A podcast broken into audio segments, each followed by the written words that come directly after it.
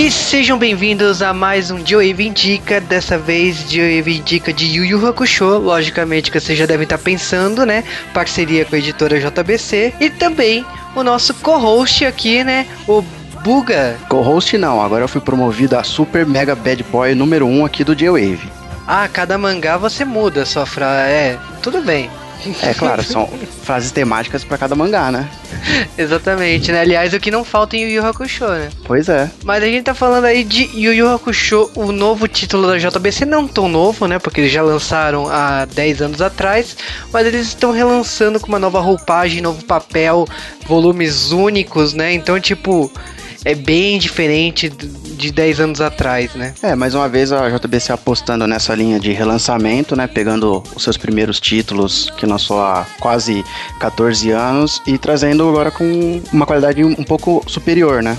É, o, a gente fala assim, não é a edição definitiva lá do Japão, né? Que tem capas lindíssimas, tem páginas coloridas e tudo mais.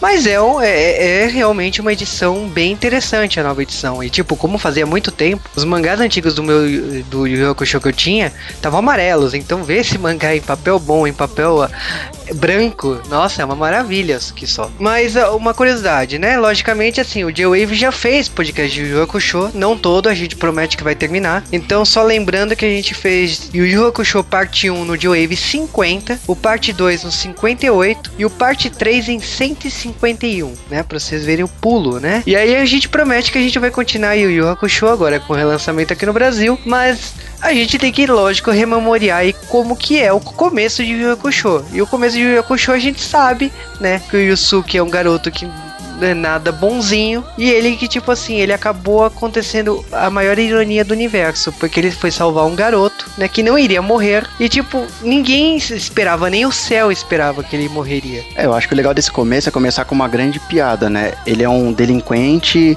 que, na única ação de boa ação que a gente vê, ele acaba morrendo. Assim, é a primeira grande piada de todo o mangá, né? É, e tipo, essa ironia o que acontece é o seguinte, a gente já a gente sabe o que acontece depois, né, que é a Botan explicando para ele tudo isso, explicando que tipo assim, ele recebeu uma segunda chance que ele precisa, né, se ele quiser também, né? Se ele não quiser, tchau.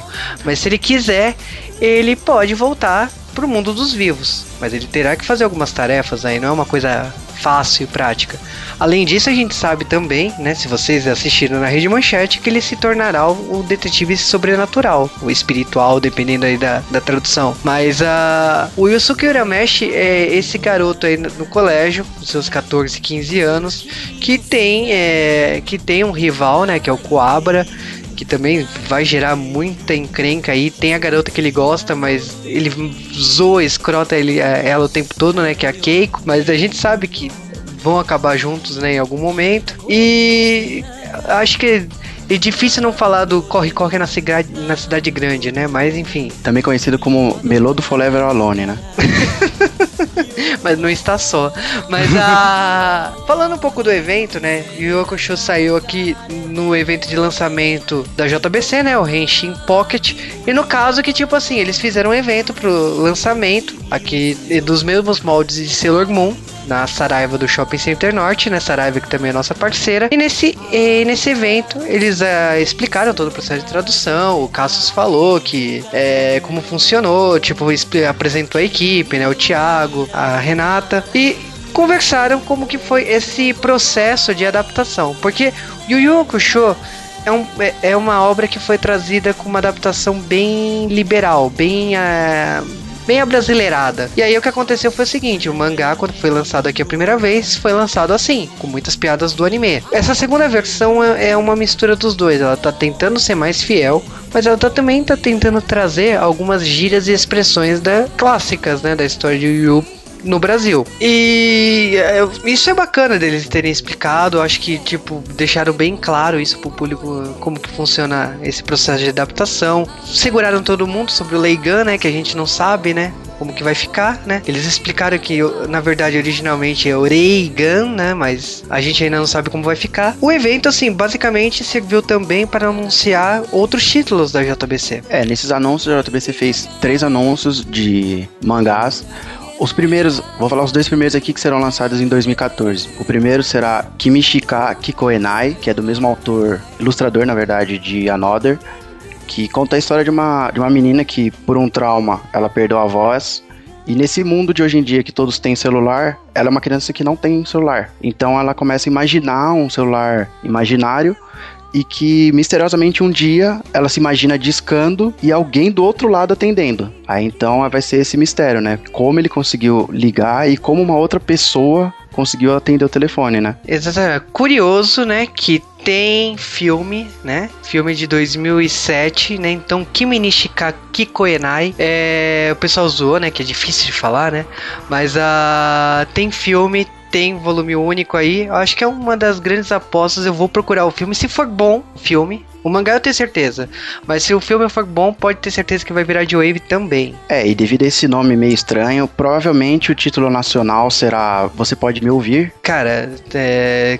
Cowling nos Estados Unidos. Kimi Nishikaku Koenai, né?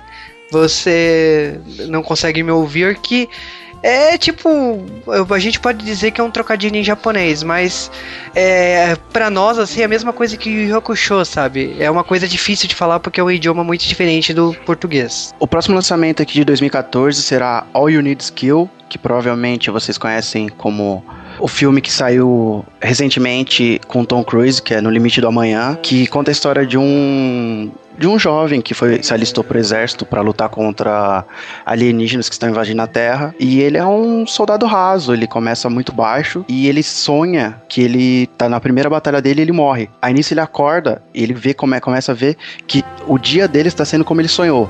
Aí toda vez ele vai, vai, vai na primeira batalha e morre. Aí o dia volta para primeira, pro primeira missão, ele continua e vai fazendo nesse, nesse dia, ele vai se melhorando, vai buscando se melhorar até que ele consegue cumprir a missão e ficar cada vez mais forte graças à ajuda da Rita Vrastaski, espero que seja esse o nome dela, que também faz parte da Unidade Americana de Defesa. E, logicamente, tipo assim, todo mundo vibrou. É, foi o título que fechou a palestra lá da JBC. Mas não é só esses títulos, não, né? Tem outro título que é o Kizu. É, Kizu provavelmente será lançado apenas em 2015. E também é do mesmo artista de Another. E ele, ele conta a história de, de um menino que ele sofreu abuso na criança e aí agora ele tá à volta dele no dia a dia, sabe? Eu acho que vai ser um drama muito forte, assim, com um tema muito pesado. E lá no evento também teve uma parte de depoimentos, né? O pessoal se surpreendeu porque eu apareci no telão, olha só. E. Pois é, ele apareceu, mas ele mesmo não se viu. Ele, quando apareceu, ele, ai, não quero me ver, não quero me ver. Não, essa parte você não precisava contar no podcast. ah... mas enfim, não, eu tenho. Não, eu não gosto de vídeo. Já falei isso. Mas uma hora a gente vai ter que fazer videolog, mas por enquanto, né? Enquanto áudio, né? Mas eu. A JBCM, né? Eu acho que até pela parte de ter uma parceria e tal, convidou algum, alguns blogueiros e alguma, algumas subcelebridades, podemos dizer assim, na área de anime anime e mangá para darem a sua opinião sobre o relançamento de Yu Yu e sua importância na história, porque queira ou não, depois de Cavaleiros do Zodíaco, o título mais impactante, assim, depois de Cavaleiros, depois de Sailor Moon, acho que o título mais impactante na história recente, assim, da animação japonesa que todo mundo ama falar é Yu Yu Hakusho. Mesmo Dragon Ball, que o pessoal tem um carinho e tal, eu acho que, assim, Yu Yu foi um buzz muito maior. Acho que foi a, graças a Yu Yu e Cavaleiros que Dragon Ball pôde vir depois, porque a primeira passagem de Dragon Ball foi o primeiro Dragon Ball no SBT. O Dragon Ball Z só vai vir muitos anos depois na Band. Exatamente. E mais uma vez, parceria editora JBC e J-Wave. O que, que tem para vocês, né? Uma promoção com cinco volumes de Yu Yu Hakusho volume 1. Então, no caso, tipo, cinco pessoas podem ganhar um volume do, da primeira edição de Yu Yu Hakusho. Para isso, como que faz, Buga? Isso é simples. Lembra o vídeo que o Juba participou dizendo por que, que Yu Hakusho era importante para ele?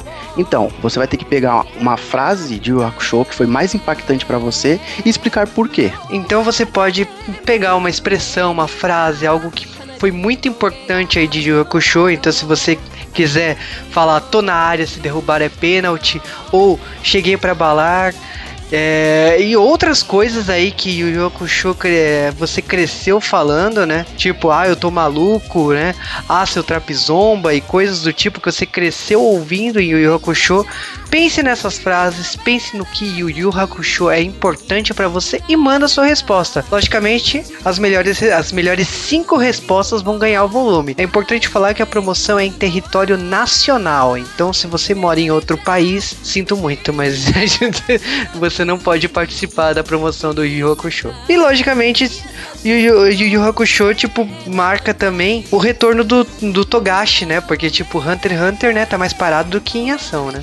Ah, esse aí, vixe, pode esquecer. Enquanto tiver Dragon Quest novo, ele vai estar tá jogando. Então, espere sentado. E a gente agradece a editora JPC por essa parceria. Vocês sabem que a, a parceria da JBC e também da Saraiva. Vocês podem comprar o mangá de Yu Yu Hakusho lá no site da Saraiva, nos nossos links aqui nesse podcast. Então compre, ajude o site do G-Wave e ajude também a editora JBC com o relançamento de Yu Yu Hakusho.